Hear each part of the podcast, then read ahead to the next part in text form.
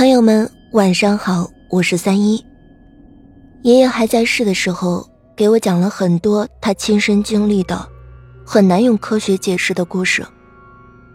今天整理了一个讲给大家听听。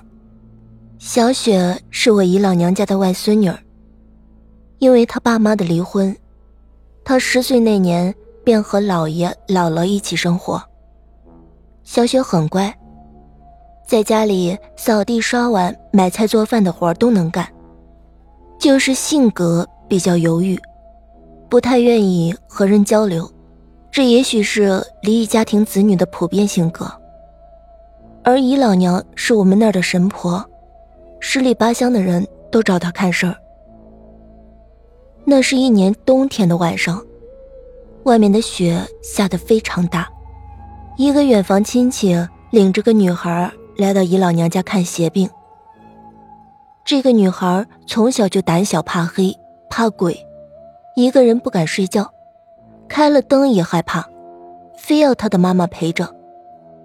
前两天她的奶奶因为肺癌去世了，尸体火化之后，她妈妈不让她去送奶奶，但她不听，非要和着大家伙一起把骨灰盒送进了骨灰堂里面寄存。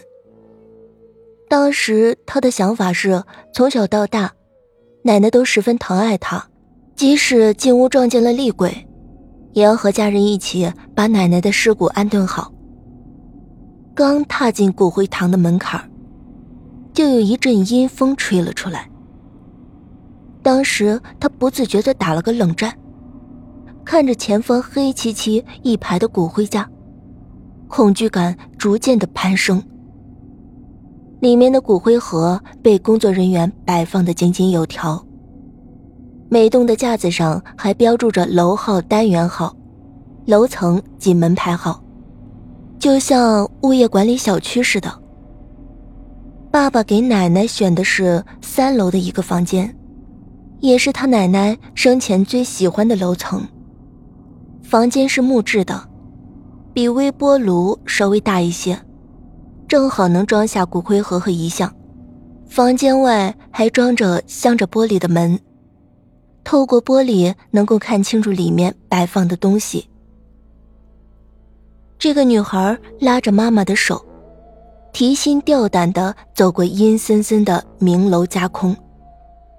旁边有很多房间，里面摆放的遗像有男有女，有老有少。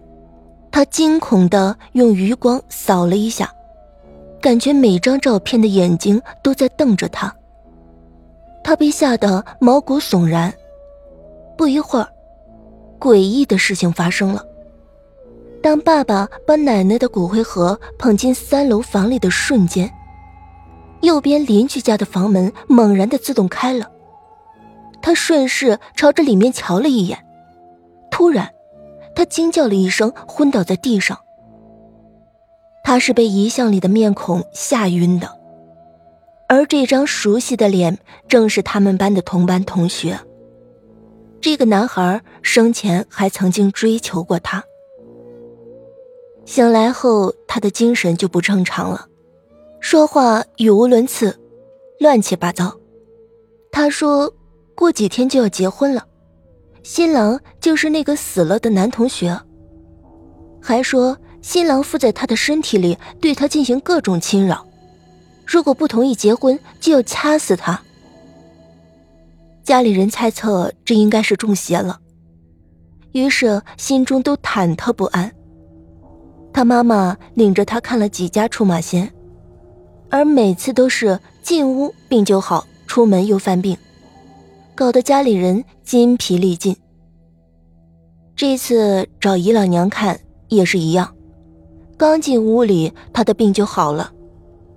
他帮小雪整理桌子、刷碗，而且两个人还聊得很开心。他妈妈和姨老娘讲了一遍他中邪的经过。姨老娘沉思了一会儿，说：“肯定是那个男同学的鬼魂附的体，这鬼。”很难缠啊，因为他懂得躲避各家堂口的护法，所以进屋之前他就脱了身。我拿他也没办法，他一定是个横死鬼。女孩的妈妈说：“对对对，他是在水库洗澡淹死的。”随后又问姨老娘：“有啥办法能够将他驱走？”姨老娘回答说：“最好的办法就是领他到庙上做个超度，把附体的魂魄拔到该去的地方去。”于是他妈妈决定明天领着他去庙上试试。走的时候是小雪开门送的，他打开房门，让屋里的灯光照亮楼道。但就在他俩刚下到一层楼梯的时候，突然，那个女孩大声惊喊道：“救命啊！那个魔鬼又来了，就在眼前，钻进我的身体里了。”这个时候，只见小雪抄起门口立着的扫帚，对着他的后背猛打一顿。不一会儿，只见他打了个冷战，说道：“呃，我感觉身上的鬼好像被打跑了，身体轻松多了。”第二天，那个女孩恢复了原态，以后再也没有发过病。后来大家就琢磨着，为什么出马仙都治不了的邪病，一把扫帚就能解决问题？难道扫帚有驱鬼的神效？